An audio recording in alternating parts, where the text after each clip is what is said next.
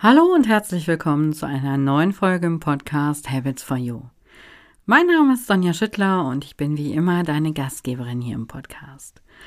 So, jetzt geht's los. Hallo und herzlich willkommen zum Podcast Habits for You. Hier geht es um dich, deine guten Gewohnheiten und die Gewohnheiten, die du in deinem Leben noch etablieren möchtest. Mein Name ist Sonja und ich möchte dich dabei unterstützen, weil ich aus eigener Erfahrung weiß, wie viel Positives die richtigen Gewohnheiten in dein Leben bringen können. Lass dich auch in dieser Folge wieder für dein Leben und deine Gewohnheiten inspirieren. Viel Spaß! Mein Thema ist heute mein Fundament für meinen entspannten Tag. Vor einigen Wochen habe ich nach ganz, ganz langer Zeit endlich mal wieder angefangen, regelmäßig zu meditieren. Das habe ich letztes Jahr vor Corona noch jeden Morgen gemacht, habe mir jeden Morgen meistens so 20, 30 Minuten Zeit genommen, habe mich hingesetzt und ganz in Ruhe für mich meditiert, die Augen geschlossen und war wirklich so ganz bei mir. Und ich habe auch wirklich gemerkt, dass mir das unheimlich viel Kraft für meinen Tag gegeben hat, dass ich ganz fokussiert an die Arbeit gehen konnte und ganz entspannt war. Und vor einiger Zeit, auch als das dann äh, anfing, dass die Kinder jeden Morgen zu Hause waren und dass ich nicht mehr wirklich so meinen meinen Tagesrhythmus hatte. Ich konnte nicht mehr morgens direkt, wenn die Kinder eben aus dem Haus waren, ganz in Ruhe noch kurz meditieren für mich, so lange wie ich eben wollte, und danach ins Büro an die Arbeit gehen. Und genau zu diesem Zeitpunkt habe ich das dann unheimlich aus dem Fokus verloren. Es gab immer so viel zu tun und in meinem Kopf hatte ich irgendwie einfach keine Zeit und auch vor allen Dingen keine Ruhe für eine Meditation. Ich dachte tatsächlich, ich habe keine halbe Stunde, die ich mir jeden Tag für mich nehmen kann, um ganz in Ruhe zu meditieren. Und vor einigen Wochen habe ich das jetzt endlich wieder für mich entdeckt, dass ich mir wieder mehrfach die Woche Zeit genommen habe, Zeit für mich und für diese Dinge, die mir so gut tun und wo ich, wo ich auch genau weiß, dass sie mir so gut tun. Und ich habe auch wieder gemerkt, wie sehr mich das erdet. Es gibt ja so, so grundsätzlich ganz unterschiedliche Arten zu meditieren. Viele Leute machen das ja ganz unterschiedlich. Und so ganz am Anfang, als ich das erste Mal überhaupt vom Meditieren, von Meditation gehört habe, da habe ich dafür eine App benutzt. Ich glaube, das machen viele von uns, dass das so dieser Start ist, weil ich, weil man vielleicht nicht genau weiß, wie fange ich überhaupt an, wie mache ich das. Und in dieser App, da gab es geführte Meditationen, die gab es auch in verschiedenen Längen. Da konnte ich vorher genau überlegen, wie lange will ich das jetzt machen. Und ja, das habe ich eine Zeit lang versucht und habe dann aber relativ schnell gemerkt, dass das so für mich nichts ist irgendwie. Das, äh, ich weiß, ich habe dann einfach so diesen, es hat sich dann so in meinem Kopf der Gedanke festgesetzt, okay, Meditation an sich ist irgendwie einfach nicht so meins. Und irgendwann bin ich dann mit dem Thema nochmal in Berührung gekommen und dann habe ich eben festgestellt, es gibt ganz viele unterschiedliche Arten, wie ich meditieren kann. Und ich habe dann angefangen, auch mal andere Sachen auszuprobieren. Teilweise sind das halt so unterschiedliche Techniken, die ausgeführt werden. Teilweise führen sie auch einfach zu unterschiedlichen Zielen. Du sollst dich als Meditierende oder als Meditierender auf einen Fixpunkt konzentrieren. Das kann zum Beispiel dein Atem sein oder deine Stimme oder einfach die Konzentration an sich oder einfach achtsam wahrnehmen, was gerade so um dich herum passiert, was du hörst, was du fühlst, äh, was du riechst. Oder es gibt auch Meditationen, da sollst du einfach jegliche Form der Kontrolle über den Geist loslassen. Die Methoden sind scheinbar irgendwie unendlich. Und das Schöne dabei ist aber, dass irgendwie für jeden was dabei ist. Ich glaube, es gibt tatsächlich für jeden Menschen eine Technik der Meditation, die für ihn oder sie wie gemacht ist. Und bei vielen Techniken in der Meditation, auch bei der Achtsamkeitsmeditation, da geht es darum, dass du deine Gedanken stoppen sollst und den Geist kontrollieren sollst. Zum Beispiel, indem du ihn auf deinen Atem ausrichtest. Das ist auch das, was ich am liebsten mache. Am liebsten setze ich mich dann auf mein Meditationskissen, und entweder habe ich nur einen Timer, der mir irgendwann mal Bescheid sagt, so nach einer Viertelstunde gongt es dann einmal und nach einer halben Stunde das zweite Mal und dann weiß ich, okay, jetzt muss ich mal langsam äh, gucken, dass ich an die Arbeit komme. Oder ich mache es manchmal auch total gerne äh, mit Naturgeräuschen.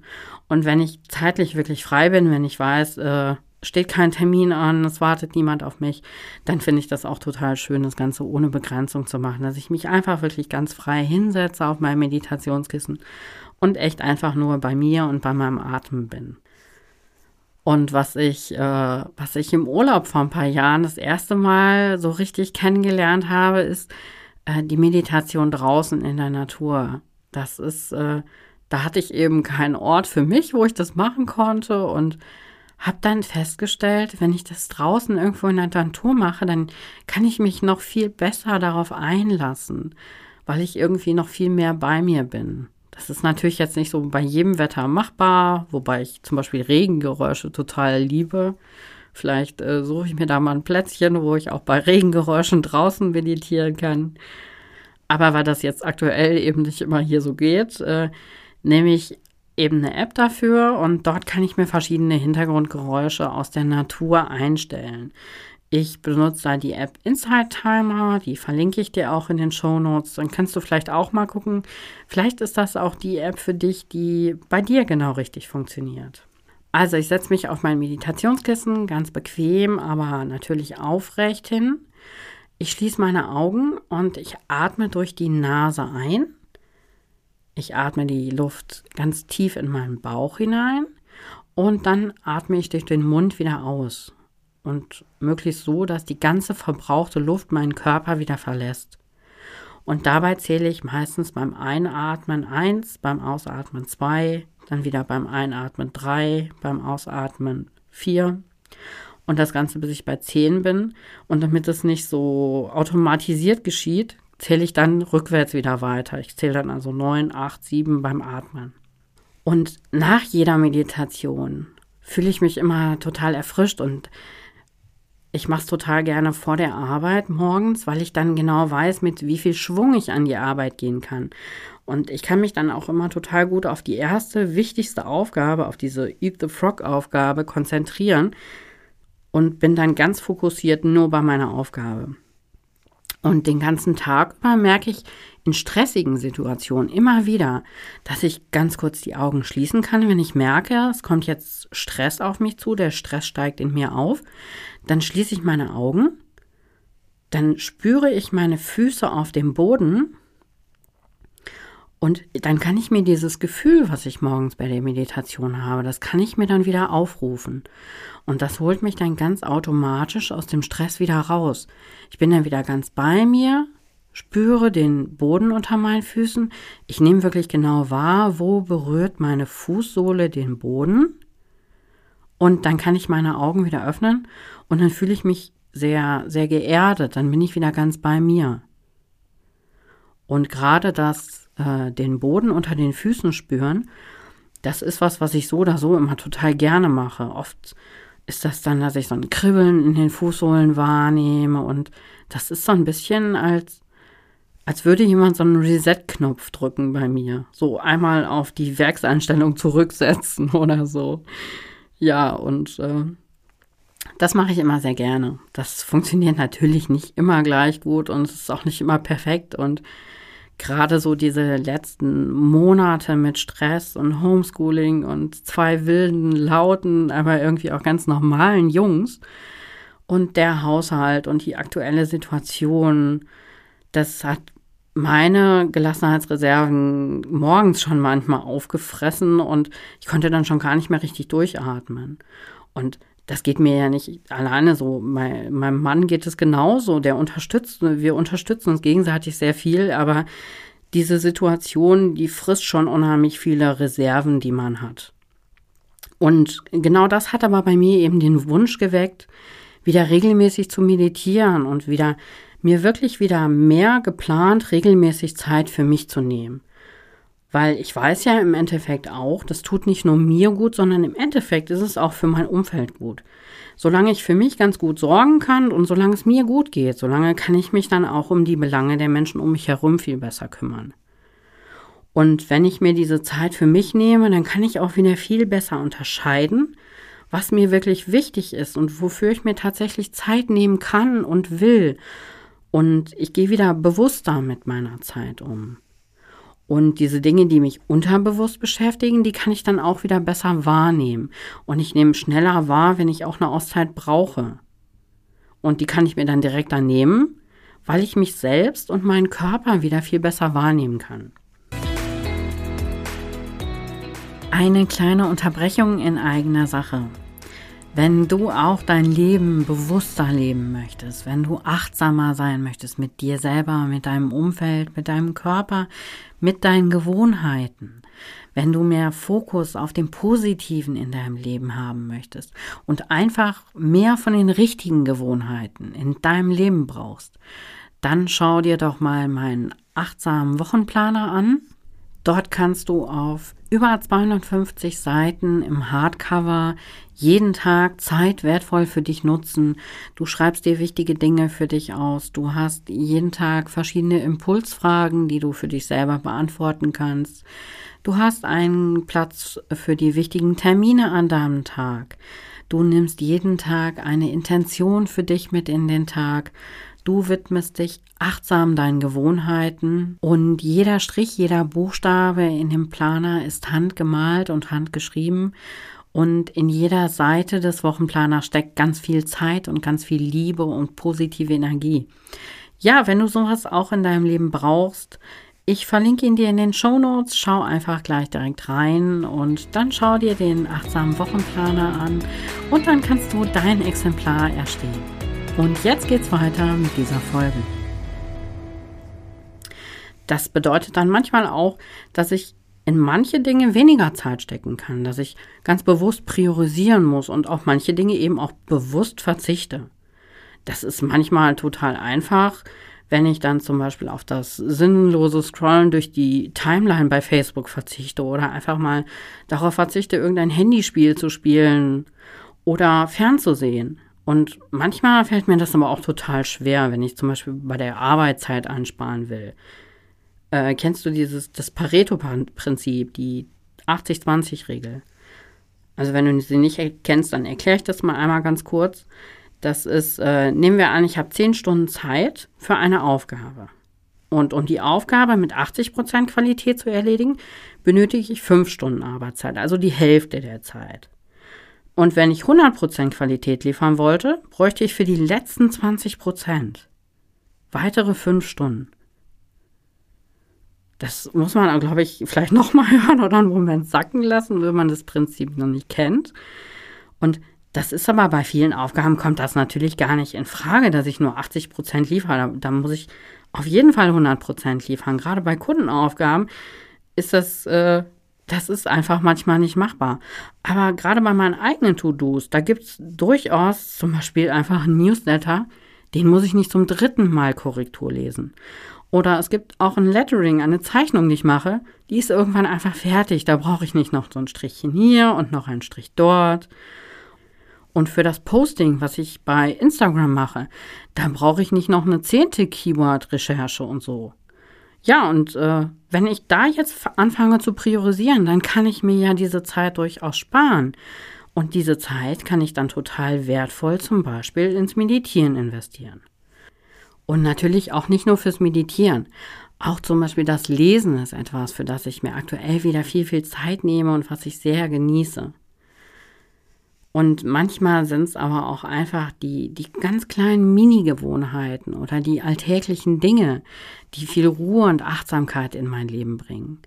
Das ist zum Beispiel total entspannend, wenn ich fürs Kartoffeln schälen zum Mittagessen, das mache ich sehr, sehr regelmäßig, weil eins unserer Kinder unheimlich gerne Kartoffeln jeden Tag isst.